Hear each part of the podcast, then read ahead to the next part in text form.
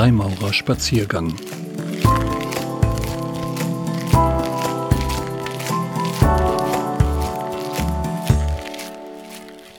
Folge 25 Mein Zen-Meister Unterwegs auf einem Spaziergang mit Hagen unterwegs.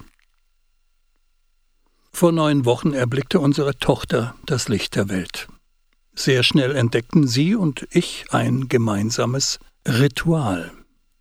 Nachdem sie am späten Abend getrunken hat und von uns gewickelt worden ist, nehme ich sie auf den Arm und trage sie in den Schlaf. Allabendlich drehen wir so gemeinsam unsere Runden in ihrem Zimmer. Zunächst starren ihre wachen Äuglein noch aufgeregt in der Dunkelheit umher bis die Kleine sich dann schließlich in meinen Arm einkuschelt und ihre Augen nach und nach zufallen.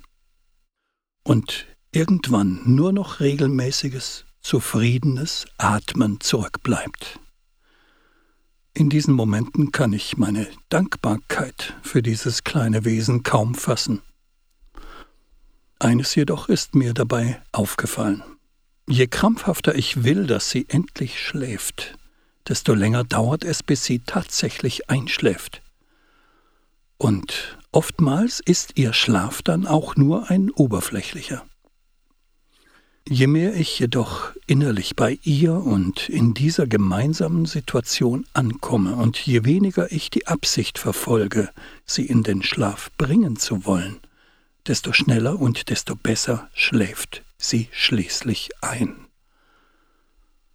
Ich glaube, das, was meine Tochter mich in diesen Situationen lehrt, ist Absichtslosigkeit. Die Fähigkeit, Dinge um ihrer selbst willen zu tun und nicht um irgendwann irgendetwas zu erreichen. Einer Gesellschaft, die durch Jahrhunderte des Kapitalismus geprägt ist, fällt es schwer, etwas mit Absichtslosigkeit anzufangen. Denn in der Regel hat alles, was wir tun, einen bestimmten Zweck zu erfüllen. Das Endziel solch einer materialistisch geprägten Gesellschaft ist immer Geld zu verdienen. Geld, um partizipieren zu können, Geld, um konsumieren zu können, Geld, um bestimmen zu können. Eine Tätigkeit hat nur noch den Wert, der dem fiskalischen Nutzen entspricht, den sie für mich einmal haben wird. Und so haben wir uns nach und nach eine Lebenseinstellung angeeignet, die unser gesamtes Leben in eine einzige Kosten-Nutzen-Rechnung zwängt. Ich tue etwas, damit ich irgendwann mal etwas davon habe. Gelegentlich lese ich in den Gleichnissen des Zen-Buddhismus und in denen der christlichen Wüstenväter. In beiden monastisch geprägten Traditionen scheint die Tugend der Absichtslosigkeit einen hohen Stellenwert zu haben. Immer wieder werden die Schüler angehalten, Tätigkeiten um ihrer Selbstwillen auszuüben und nicht um dadurch ein in der Zukunft liegendes Ziel zu erreichen. Das überspitzt sich schließlich bis hin zum folgenden Paradox. Auf der einen Seite wird den Schülern beigebracht, dass sie hart und diszipliniert dafür arbeiten müssen, um Erleuchtung zu erlangen. So gilt es, sich einem strikten Tagesablauf zu unterwerfen, regelmäßig in die Stille zu gehen und sich Disziplinen wie das Fasten aufzuerlegen. Doch auf der anderen Seite wird den Schülern beigebracht, dass dies alles nicht notwendig ist, um Erleuchtung zu erlangen. Vielmehr, sie können Erleuchtung nur erlangen, wenn sie das Bedürfnis, erleuchtet zu sein, aufgeben. Sie müssen es also aufgeben, ihre monastischen Disziplinen mit dem Ziel auszuüben, Erleuchtung zu erlangen. Das entbindet sie nicht von der Notwendigkeit, diese Disziplinen zu üben. Lediglich ihre innere Einstellung zu diesen Disziplinen muss eine absichtslose sein.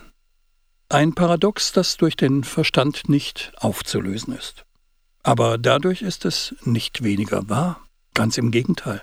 Meine Erfahrung ist, je tiefer und je reifer ein spiritueller Weg ist, desto höher ist die Fähigkeit, solche Paradoxe stehen lassen zu können und nicht rational auflösen zu müssen. Doch warum eigentlich hat Absichtslosigkeit in diesen monastischen Traditionen solch einen hohen Stellenwert? Ich glaube, weil Absichtslosigkeit eine der großen Lehrerinnen ist, die uns in die Gegenwärtigkeit führen kann. Denn das Leben geschieht ausschließlich im gegenwärtigen Moment. Gott offenbart sich ausschließlich und vollkommen im gegenwärtigen Moment. Nicht im Rückblick auf die Vergangenheit und nicht im Vorgriff auf die Zukunft. Ausschließlich im Hier und Jetzt. Wenn ich aber etwas tue mit der Absicht, ein in der Zukunft liegendes Ziel zu erlangen, so verpasse ich den gegenwärtigen Augenblick und damit das Leben und auch Gott. Während ich an diesem Artikel schrieb, stieg in mir die Frage auf, mit welcher Motivation ich eigentlich ins freimaurerische Ritual gehe. Tue ich dies nicht auch, um etwas zu erlangen, sei es Selbsterkenntnis, sei es Erleuchtung, oder sei es auch nur ein meditativer Zustand? Könnte es nicht ein wesentlicher Bestandteil des freimaurerischen Weges sein, zu lernen, absichtslos ins Ritual zu gehen? Und absichtslos im Ritual zu verweilen? Weil sich nur so dieses Ritual in seiner ganzen Dimension entfalten kann. Ich weiß es nicht sicher. Doch ich will diesen Impuls in mir weiter nachwirken lassen.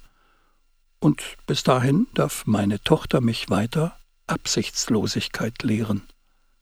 Abend für Abend. Sie, meine kleine Zen-Meisterin.